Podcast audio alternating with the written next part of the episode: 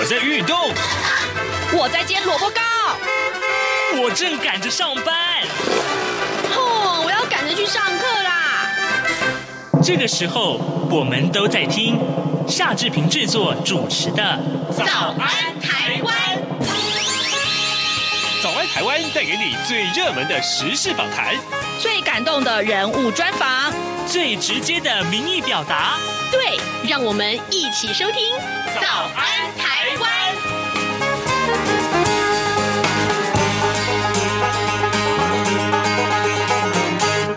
安，台湾！我是夏志平。今天是二零二一年的五月二十七号，星期四。在等一下的访谈单元里，志平要为您连线访问东吴大学政治系刘碧荣教授。我们请刘老师为大家解析最重要的国际要闻。在跟刘老师连线之前呢，我们有一点点的时间跟大家说一说昨天台湾的疫情。根据中央流行疫情指挥中心昨天所公布的最新统计数据呢，昨天呢，台湾地区新增加了三百零四个病例，另外校正回归的则是有三百三十一个病例，所以总共加起来是。六百三十五个病例，而三百零四个新增加的病例当中呢，有三百零二个本土病例，只有两个是境外移入的。总计呢，到目前为止，台湾已经有六千零九十一个确诊病例了，其中呢有四十六个死亡病例。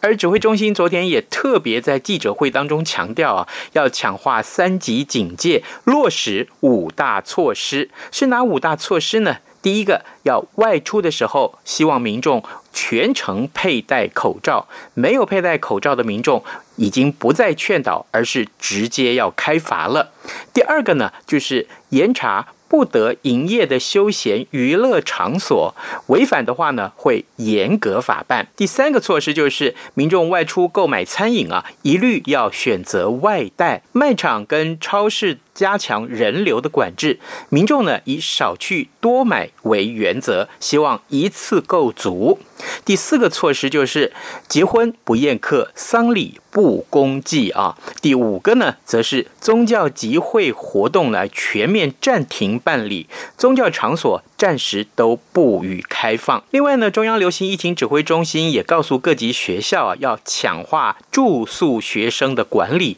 不得强制要求住宿的学生回到家里面去。这一点，我们也要特别在节目中跟各位听众提醒。另外，大家也很关心要怎么样去保护警消的健康呢？指挥中心目前已经依照警消的申请啊，在五月二十号的时候先行拨付了一千个面罩和两千个护目镜，之后呢，如果有需要，会再继续拨付的。好的，接下来我们请您先收听一段广告，广告过后马上就回到节目的现场来。新冠肺炎疫情来势汹汹，要怎么办？别担心，只要确实的勤洗手，就能有效防范哦。对对对，洗手口诀我都记住了，要内外夹攻大立腕。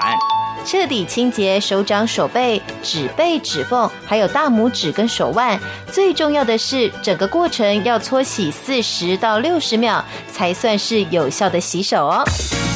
RTI 中央广播电台跟你一起守护健康。早安，台湾，你正吃着什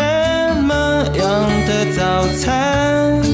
吐司加火腿蛋，咬一口，然后收听中央广播电台。早安，台湾，刘碧荣时间。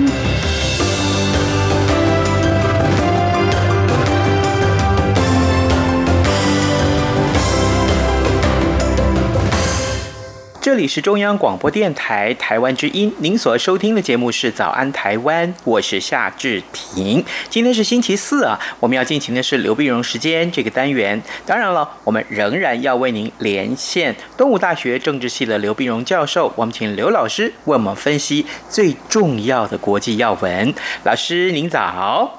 早，各位听众朋友，大家早。是，谢谢老师一早与我们的连线。老师，呃，这个礼拜的国际要闻真的还不少啊，这个受到疫情的影响。我我我们首先来看看啊，上个礼拜啊，这个您在节目中告诉我们最重要的就是以巴冲突这件事情，好像在这个周末啊，过去的这个周末有了一个比较新的进展，我可以请老师告诉我们。那么这以巴的这个冲突呢，在礼拜五的时候呢，在上个礼拜五就是在二十一号的时候，就是停火了。停火轮的时候中间打了十打了总共是十一天呢，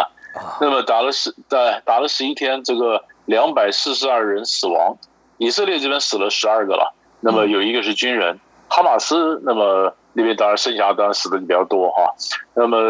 呃加萨走廊的这边大概有三分之一的房子遭到摧毁，那么六万五千人的要住到避难所里面去啊，哈马斯对以色列发的发射了总共四千多枚飞这个火箭弹。那么主要就是因为美国在台面上调停，呃，埃及也出来调停，埃及是跟哈马斯说得上话啊，然后告诉他说调调停，如果停火的话，我这个救援物资啊、医疗的这些才进得去加萨加萨走廊啊，因为埃及的西奈半岛跟加萨走廊刚好是连着嘛，所以埃及对呃对这加加萨走廊这边当然也有有比较大影响力，美国呢当然是支持以色列。啊，美国支持以色列，但是慢慢的，美国民意那边呢，呃，有一些支持巴勒斯坦的声音出来，所以拜登在台面上，嗯、呃，这是不刺激以色列情况下，告诉纳塔亚胡总理说，要赶快再停，你要不停的话，我这边也 hold 不住了，啊，这个，这后来就在十一天以后，那么就停了，停了。以色列跟哈马斯呢，都双方宣称自己赢了，就大家都要有一个说辞了，才能找到下台阶，但是总是暂时性的就呃停火了。是，这暂时性的停火。那过去哦，我我记得在曾经很多次啊，多少年来的这些个停火，不管是协定也好，或者相关的约定也好，可是总有人啊，后面就就放炮了，就 不愿意遵守，比如说又破坏了什么的规定啊。那这几天以来还有这样的状况吗？呃，这偶尔是有一点嘛，在在以色列这边，当然你说这巴勒斯坦人。有些对也对犹太人也进行攻击，双方还有一点零星的攻击，但是起码到目前为止呢，这个情形是 hold 住了，嗯。啊，因为因为当然我们我们晓得这个停火并不等于真的和平，因为以巴的问题不是两三下可以解决的，啊，但是现在重要是要重建，所以这礼拜二呢，我们也看到美国国务卿布林肯呢也到了以中东到了以巴，啊，那么总是希望说国际的救援物资啊，或美国的什么样的援助能够进来。那么希望能够帮助他们能够重建，呃，重建的经济上的重建了，政治上呢，当然以色列跟哈马斯也各各出所需嘛，每个人都取得了自己得到的，都都认为自己有加分啊。那最后呢，对以色列的政局，对呃巴勒斯坦的政局有什么进一步的影响？这个是可以呃我们持续关注的。嗯，呃，过去我们讨论这个以巴冲突或者是中东和平的时候，事实上我们也都看到了，呃，除了主要冲突的以色列或其他的跟他冲突的巴勒斯坦之外，其实他们的后面各有很多支持的这个呃国家。那像比如说以色列后面当然就是美国，那这个巴勒斯坦后面的这一些个他的支持者们啊，那这个应该讲他的这个大佬们，他们有什么样的反应应呢？啊对，这个就很有很有意思了哈，很有意思，因为这一次呢，巴勒斯坦的这个问题，我们先从美国这边来看，美国当然是说，呃，川普的时候是跟以色列关系非常好，但是这一次呢，在呃，拜登也不可能上来说完全翻转川普的政策，比如说把美国大使馆再从耶路撒冷搬回到特拉维夫，这不太可能。嗯，可是问题是，当他这样走，呃，这个战争持续下去呢？美国内部支持巴勒斯坦的声音出来啊，比如说那么黑人的命也是命啊，那个黑人的组织说，哎，他们从从到觉得自己被压迫，那么同样的同情，呃，巴勒斯坦也觉得他们是被压迫啊，虽然宗教啦什么不一样，但是我们都是被压迫的，所以这有一部有一个左派的声音出来。那么美国内部呢，民主党内部呢，一些一些左派的呃声音也出来，那表示说，哎，那这个。这个呃，美国对以色列给那么多援助，那总是要求人权一点东西不为过吧？啊，那么这个让拜登拜登的政策呢，嗯，就必须有一点有一点调整啊。本来是支持以色列自卫权，后来变成支持双方的停火啊。可是反过来讲，你你你看到欧洲，这个欧洲很有意思啊。欧洲呢是支持以色列的，嗯，欧洲过去呃，对以色列是颇有微词。可是自从这个难民危机啊，呃，就越来越多的移民进了欧洲以后呢，哎，欧洲内部的整个是呃呃，不全是因为右派民粹的关系，而是以色列的不管科技啊、经济啊，呃，或者是加上我们今天讲难民的问题，都让人家觉得说我们应该支持以色列，而不是支持巴勒斯坦。所以奥地利首先表示支持以色列，德国、法国也都表示支持支持以色列。哎，所以这个就表示这整个氛围是有变，因为我们从台湾的角度来看，我们以为说，哎呀，你看现在好像应该是以色列纳塔雅胡本身借机发挥啊，借题发挥，为了他自己的这个政治目的，呃，那么好多人呃希望能够巩固他的支持，所以我们应该支持巴勒斯坦。在国际上不见得是这样想的，美国是有支持巴勒斯坦声音，但是欧洲是支持以色列的。啊，所以以色列的以色列在呃在外交上，所以还是有，只是但是但停火是一回事儿啊，停火是一回事儿，但是东当然他们还是要求停火，那希望说能够停火，希望大家都不要打，然后还事实上事实上欧洲也有谴责哈马斯，你发射了这这个四千多枚的这火箭弹，那这有点有点太超过了啊，大家都希望停火，但是不等于说希望停火的背后就是完全是倒向啊巴勒斯坦，其实并不是这样的。嗯，好，那当然了，这个大家仍然是很关注以巴的冲突啊。嗯，虽然呃暂时落幕啊，这冲突暂时这一次的冲突暂时落幕，但是呢，呃，接下来还会有怎么样演变，大家同样很关注。各位听众，今天早上之平为您连线访问的是东吴大学政治系刘碧荣教授，我们请刘老师为大家先从全球最瞩目的以巴冲突这件事情来看啊。老师在上个礼拜有一件很离谱的这个国际的要。要闻了，我们特别也要请老师为我们来解说。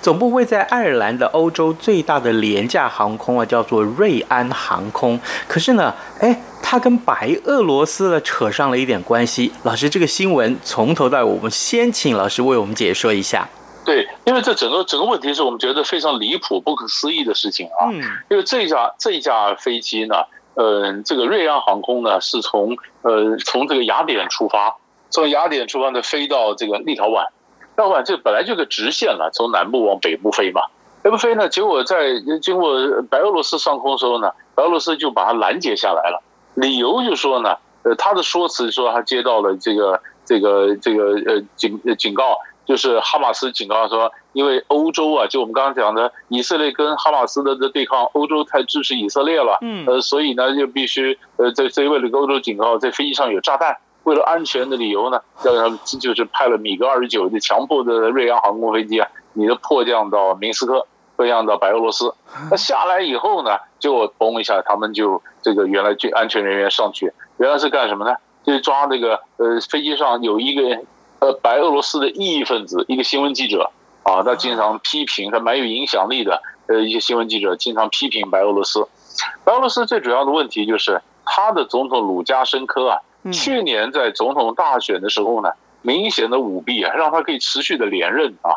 他连任，那么他明显舞弊要得到百分之八十几，那所以白俄罗斯就一连串的就显了一连串的这些这示威啊、抗议啊，要求说鲁加申科下台啊。鲁加申科呢，就是对这个示威群众进行镇压啊，进行逮捕。好，那逮捕那现在最最这事情一直没有完。这更糟糕的是，他居然上到人家的飞机，把飞机当是等于是国家在后面支持的劫机行动，把飞机劫下来，然后上让把这人给逮捕了，这简直完全是不可思议的事情，不可思议的事情。所以这是欧洲啊、美国了，表非常的震怒啊。所以，所以马上礼拜天发生了，礼拜一，礼拜一马上欧盟就紧急会议，然后呢对这个白俄罗斯进行制裁啊。本来呢，嗯，就已经有制裁了。因为你去年的这个选举舞弊啊什么的，本来就有一些经济制裁，现在更是说欧盟二十七国的领空，还有他们的这个这个机场，全部都对白俄罗斯关闭啊！你不能飞越我的上空，你飞机不能过来。嗯啊，那联合联合国呢，也也紧也紧急礼拜一时间进行闭门会议，闭门会议在商量说怎么解决这个问题。这首先希望这个白俄罗斯能够放人啊！但白俄罗斯在目前为止他没放了啊，但是。但是呢，呃呃，他和这个呃俄国就是做呃，我觉得他们还基基本上做态做态表示说，哎，这个事情要调查啊，一定给大家一个公道，就是说我们要进行最公正的调查。你把飞机逼下来也是你，要是调查也是你，人家也不会相信啊，所以这可以看到，所以这就为什么鲁加申科呢？嗯，被西方的称为说是欧洲最后的独裁者，原因就是这样，他就是普京的这个呃这个这个铁杆的盟友，非常支持普京。对啊，所以俄罗斯跟白俄罗斯是绑在一起的。那现在这件事情，呃，当然会影响到白俄罗斯的形象，影响白俄罗斯在国际上的地位。但是白俄罗斯，我想他当然也不怕。他只是跟俄国走得更紧，呃，抱团抱得更紧而已，他根本不甩国际上有什么影响。但是这整个事情真的就在外交上或者飞行安全或者这事上，我们觉得是完全不可思议的一个事情。对我我我我看到这新闻，我也觉得超离谱啊！这离谱的是什么呢？这个，所以到后来，这个有没有炸弹根本不是重点。对，看到这个新闻，那是哈马哈马斯也反也马上否认，哈马斯说干我什么事？对，告诉你，就也就是说，你们，你你劫机，你干嘛？你干嘛把我扯进来？嗯，把我扯进来。哈马斯也是蛮无辜的，这个事情上面。然后，这个老师，你刚刚提到那个普丁跟这个白俄罗斯很好啊，那现在这个他居然说出这种话来说，好了好了，我调查就好了。那问题是，这个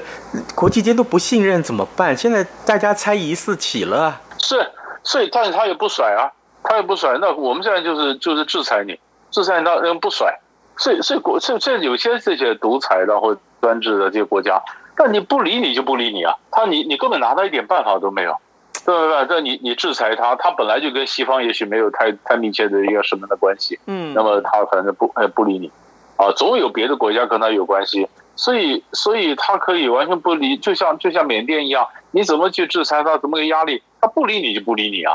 所以这也是一个。一个呃，在国际政治上，我们感到蛮无奈的一个事情。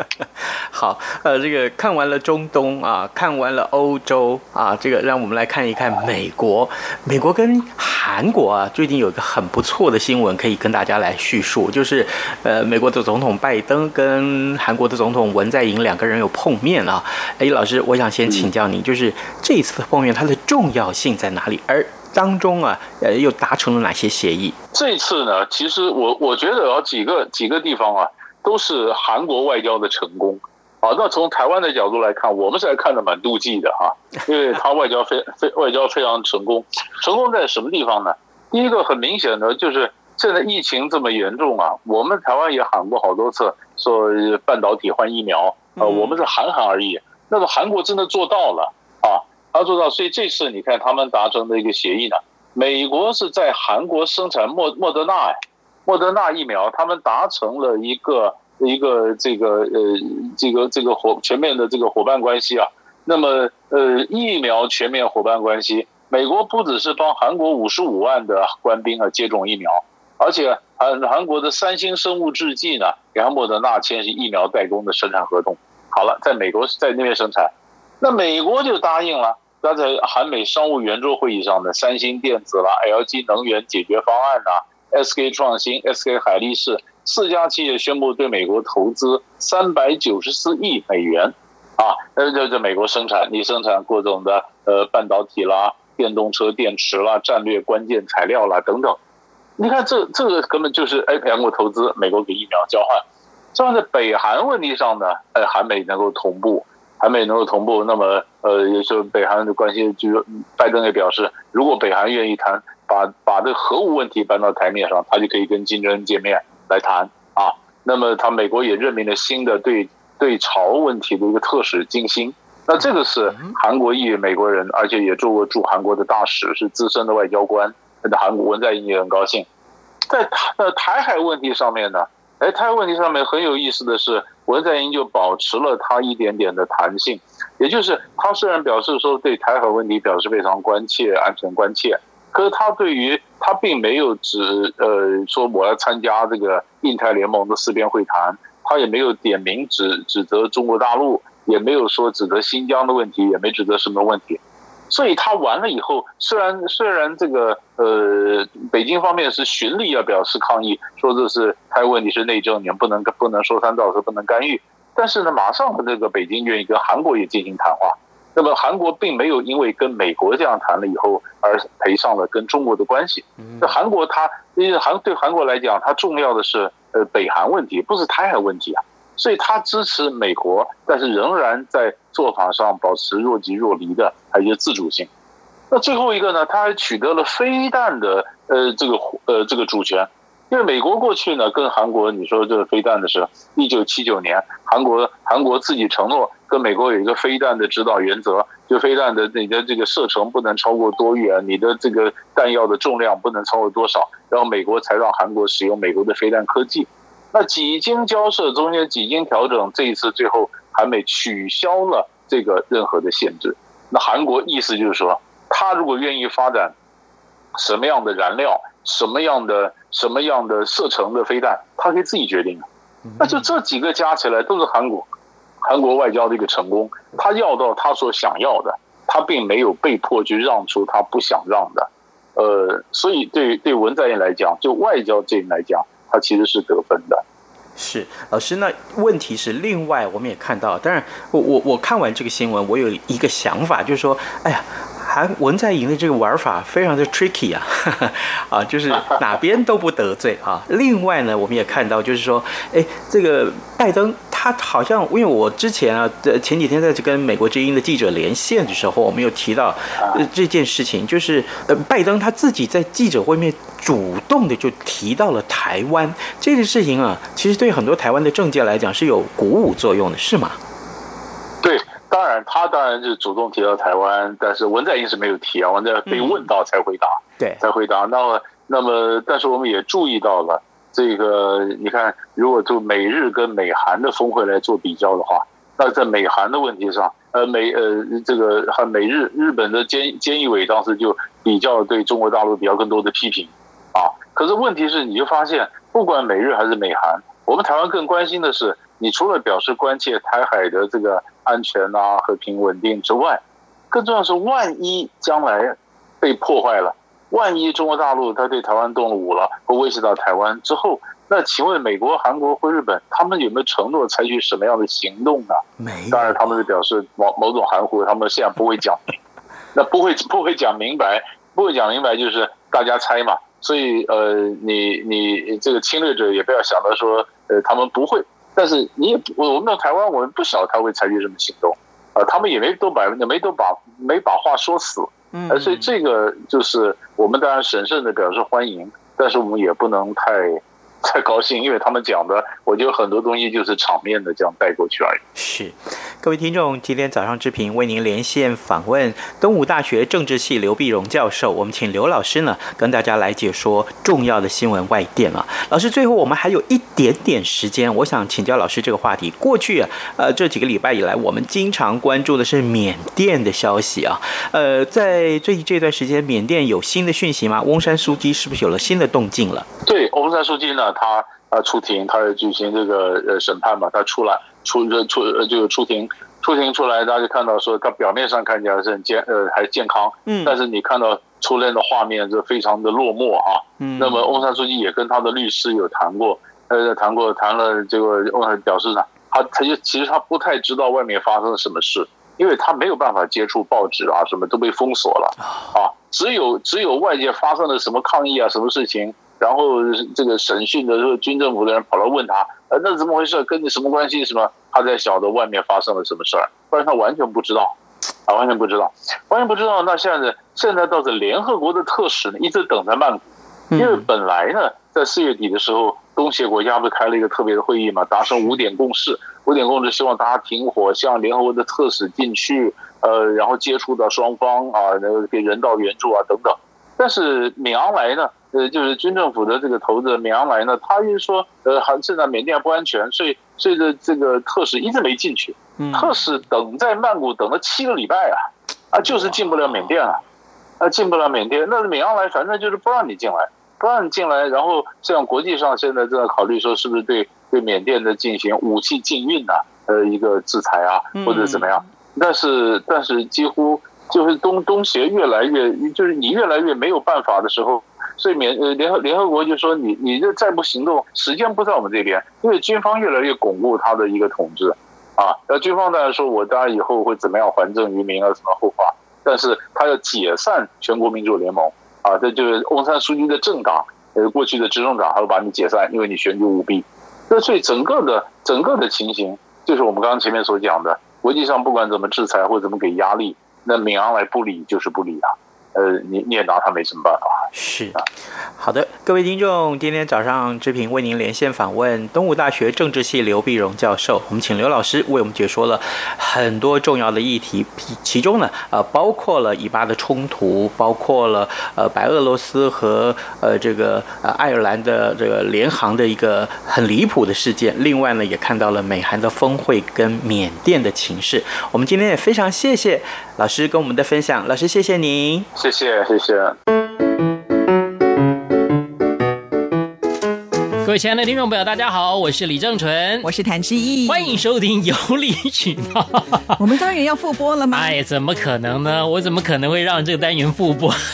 真是坏啊！没有啦，其实啊，你不晓得最近有一个节日快到了吗？端午节啊！端午节是农历的五月初五嘛。是是是。那我们为了要庆贺端午，办一个特别节目。对，我们除了有开 call in，还有直播之外呢，还准备了很多的大礼要送给听众朋友。是，这些礼物包括了像是汽车没有，房子没有，金块没有，不过也蛮接近了。对对对，而且是台湾的文创商品。对，对对，台湾的文创是无价的。是是，那我们要参加的办法，我觉得第一个很重要，就是要赶紧的写下你知道的台湾的小吃啦、伴手礼啦，甚或是水果，你喜欢哪一样，把它写下来告诉我们就可以了。那写了第一关的时候有没有参加奖？当然有啊，有、哦，就是抽参加奖。好、哦，然后呢，第二关之后呢，就有更大的奖。是没错。那 call in 当天，我们是希望大家跟我们分享什么呢？就是让大家来分享你们怎么度过端午节的。那这样的话，是不是要告诉大家是哪一天呢？六月十一号中午十二点。中午十二点，不是半夜十二点。半夜十二点是过中元节。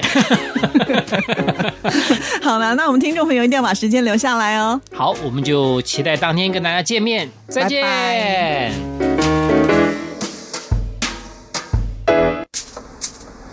早安，台湾，你正吃着什么样的早餐？吐司加火腿蛋，咬一口，然后收听中央广播电台。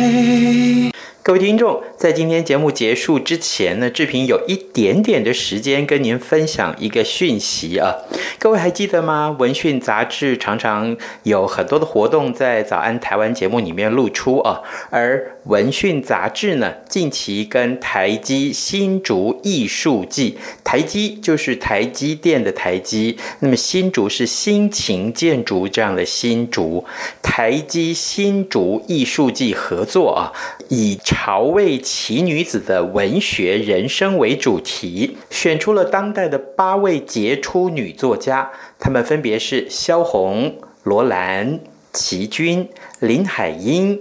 张爱玲、聂华苓、曹又芳和三毛。八种不同的写作风格呢，也带给读者八种不同的文学人生。他们的作品都值得一再的回味。志平呢，有幸受邀啊，一起在节目中分享这几位作家的作品，而志平所挑选的就是作家林海音的这一段文字。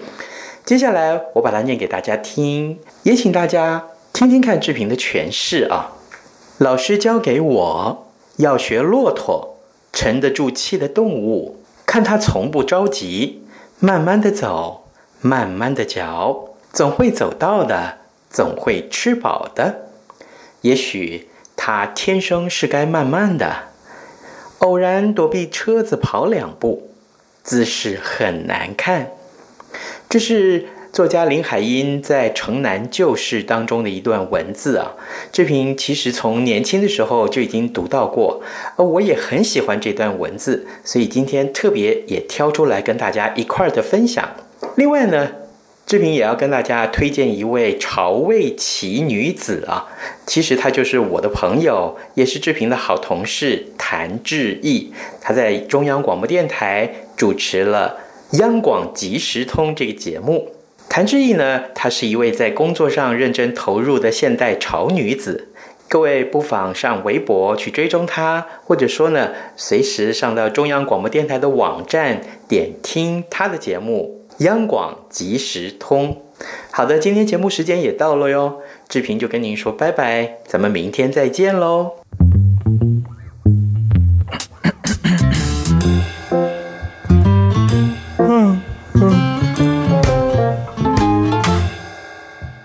So I